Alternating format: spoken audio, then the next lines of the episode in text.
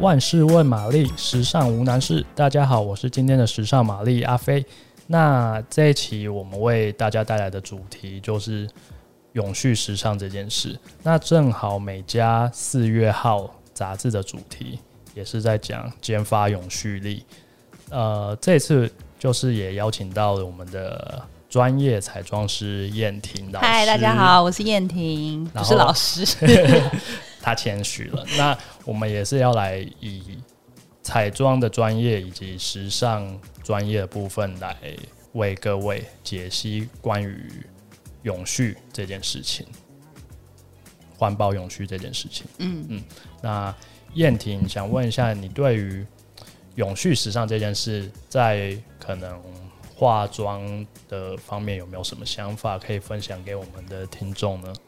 呃，在永续方面，其实我觉得化妆的话跟永续好像呃不是那么的，不是说不关联，就是因为毕竟化妆它都化妆这件事，它是每天你要做的呃一个短暂的。一个动作，它算是一个短暂的动作，但我觉得在产品上面的话，是蛮多的品牌啦，或是现在蛮多的一些机构都是有在重视呃环保这件事，还有一些呃减少一些对环境或是对人体有害成分。那如果说是讲到环保，我们讲绿色化妆品好了啦，因为确实在化妆品里面有一个分类叫做绿色化妆品，它是对人体还有对环境都是呃友善的，并不是像说会添加很多化学的或是一些对环境可能会有一些不好的成分的排放的。第一个是大家可以先注意它你的产品的成分，在你的化妆品啦，或是你平常使用的一些呃美容产品里面，首先你可以先看看它有没有添加会破坏臭氧层的氟氯碳化物。那氟氯碳化物会加在哪里？阿飞，你觉得？氟氯碳化物，考你一个这个化学，这个化学的部分就是有点困难。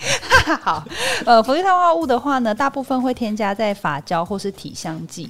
那种有喷的有没有？有那种喷头、喷头、喷式的，对，喷式的这种产品里面蛮有可能会添加的，或是呢对人体有害的有机溶剂，像是甲苯或是丙酮。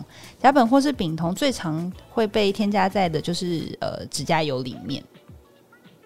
你说加在指甲油里面？对，加在指甲油里面。所以相对来讲，指甲油植彩方面。通常很多是相对比较不环保的。嗯、呃，不是说呃，就是对它应该说不是说不环保，是说它其实对环境并不是那么友善，因为它其实添加了蛮多，有可能多少都会有。对，会有一些有机溶剂是它会呃造成环境的一些污染的。再来呢，就是你可以看一下你的产品里面有没有添加化学的人工香料。其实人工香料现在是。嗯，比较多可能是保养品里面已经不会添加了，但是因为呃，为了要让你的产品使用起来的感觉比较好，所以蛮多的产品它还是会加一些些人工的香料。但其实人工香料呢，会蛮容易造成大家很容易过敏啦，或是有皮肤炎的反应。那呃，这个人工香料除了对人有影响之外，其实它在制造的过程当中，它在合成的这个过程里面，其实它的化学成分也容易对。呃，环境会产生一些有害的物质，所以尽量的话，你要选择有香氛的产品，不管是香水啦，或是保养品。呃，你要去注意的是，你有没有选择是天然植萃的香精。只是说天然植萃的话，它的成本就会比较高，那这也会反映在它的售价上面。了解，对啊。那我分享一下，就是关于永续环保这件事，在服装上面好了。嗯就是，其实近几年很多设计师，应该说大部分的设计师都很着重永续面料的这件事。嗯，就是说他们的衣服是可以持续使用。所谓持续使用，就是你穿完那些那些材质，它其实是可以永续的，就是它不会对环境造成。你说它可以，例如说自然分解。对对对对，它不会对环境造成负担。呃，包括可能 Nike 的球鞋，它的鞋底就是可以自然分解。嗯、那还有就是时尚设计师比较代表的话，可能就是 Vivienne Westwood 和 Stella McCartney 这两位英国设计师，他们其实是在推动环保时尚这件事的，就是比较先驱的两位。我知道 Stella McCartney，因为他很早就开始在做，而且他是最算是最早最早在皮件方面，他是使用合成的皮的，他不使用任何的动物的。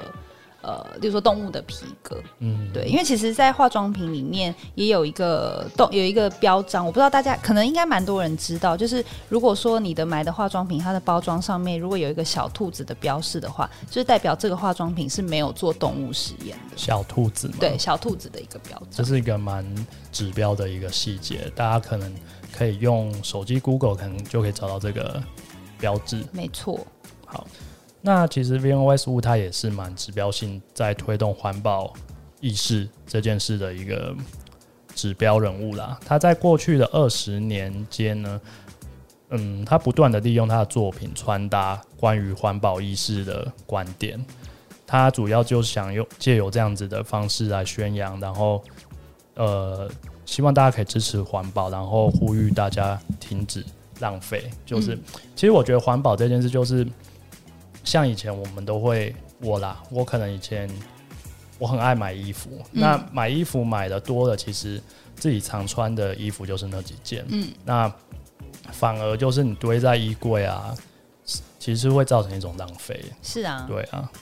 那我这几年也时常在跟身边的朋友倡导，就是说，其实真的买衣服就是买你自己喜欢的，然后材质就是你可以买好一点的，胜过你买。好几十件，然后你穿可能一个礼拜你就不穿了。那其实相对来讲，真的久而久之对环境会造成一个很大的浪费。嗯，那 Vivienne Westwood 其实他的另一半和他也是有共同这个时尚的理念啊。他们都希望透过减少生产，然后可以再度使用，然后并重新思考，就是说这件物料对于对于环境。会不会有危害这件事情？嗯，然后可能用更好的面料，然后去作为可持续使用这件事情，嗯、我觉得这个是相对重要的。那 Stella Stella McCartney 她的妈妈就是 Linda McCartney，她也是一位，就像燕婷刚讲的，她是一位享誉全球的环保保护人士。嗯，环境保育人士。对动物，尤其是对于动物这方面来讲，啊、那其实她就是有点承袭他妈妈的意志的。嗯然后大家都知道，其实那他爸爸呢？他爸爸大家就不用讲了吧？对，在唱歌。好啦，反正他们一家都蛮有才华的，嗯、我觉得。那对于环保这件事，他们也是蛮致力在开发，无论是高科技的环保面料，或者是一些再生的材料，他们都很着重在运用这些面料，结合呃当代的设计，然后希望可以真正落实时尚永续这件事情。嗯，对。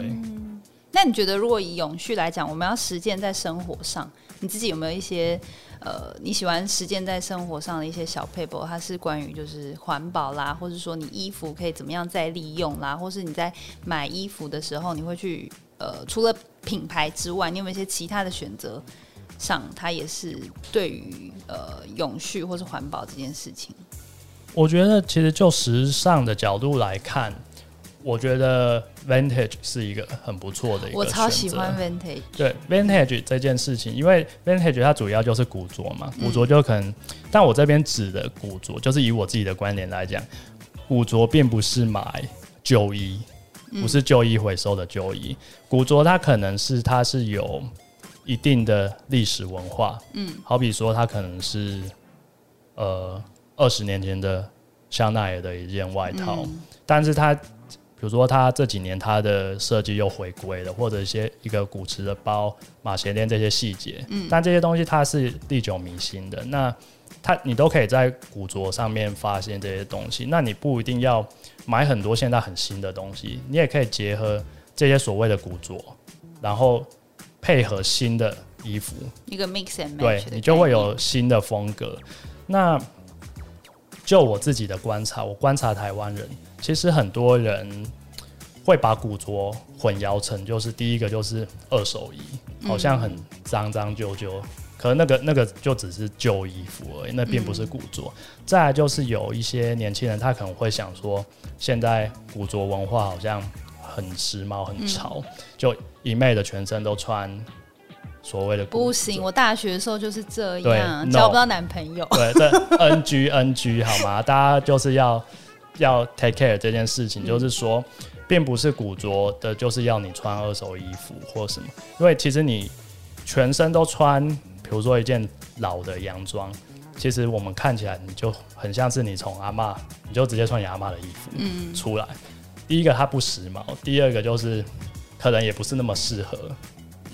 嗯，你你的年纪，或是或是它有一个潮流感在，我觉得就是要穿的时髦，其实你还是要符合当代的趋势。好比说，随便举个例，因为 Podcast 它没有图，我们没有图像可以显示出。说书人，说书人，你要形容出来。好，我是美嘉说书人。对，OK，反正就是可以，好比说，你可以搭一个。就是古着的洋装，那但你踩一个是现在是科技款的球鞋，嗯、你把它撞出一个，哦、对，撞出一个新的感觉。那如果男生呢？因为其实我觉得以女生来讲的话，台湾的女生都已经算是搭配上的，算是都小高手了。可是男生的话，好像比较不会去抓这样子的分量。好喽，那我们这一次的主题就聊到这边结束。如果你喜欢我们这次从古着风格解析永续时尚的主题，那也请密切留意《美丽佳人万事问玛丽》下一期。喜欢的朋友也请大家订阅、按赞，然后帮我们评五颗星。嗯，如果有相关问题，也可以欢迎发问哦。谢谢。